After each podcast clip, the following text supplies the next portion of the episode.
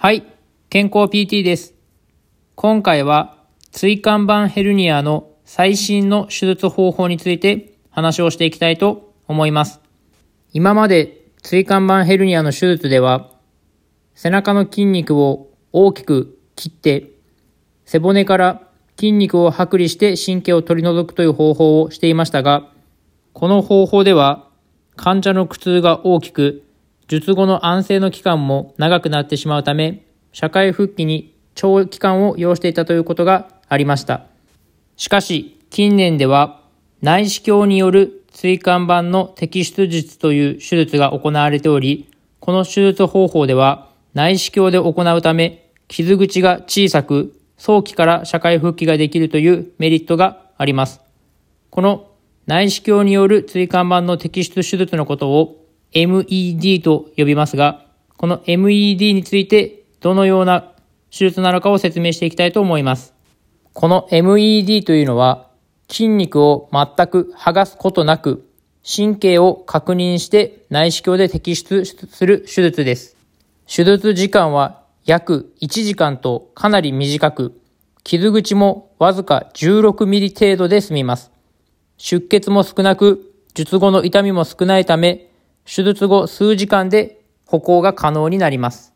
病院にもよりますが、手術して約1週間で退院することが可能なため、早期からの社会復帰、仕事復帰ができるという大きなメリットがあります。さらに、今までの手術方法であれば、ヘルニアの摘出の手術に加えて、背骨を固定する脊椎固定術というのを行わなければならないことがありましたが、この内視鏡による手術の場合は、この背骨を固定する必要が一切ありませんので、後遺症が残りづらいというメリットもあります。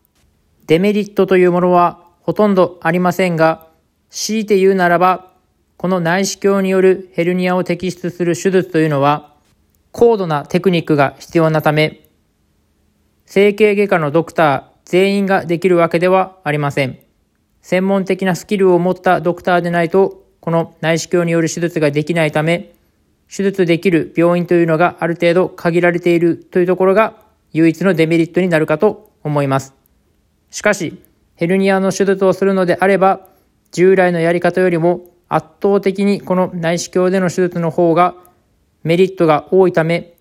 もしヘルニアでどうしても手術をしなければならないという状況になった場合には、内視鏡での手術ができる病院で手術をすることをお勧めいたします。今回は椎間板ヘルニアの最新の手術方法について話をしていきました。内視鏡による手術の方が圧倒的に体への負担が少なく、社会復帰も早期からできるため、その内視鏡の手術でできる病院っていうのをぜひ探して手術をされる方が良いかと思います。今回は以上です。ではまた。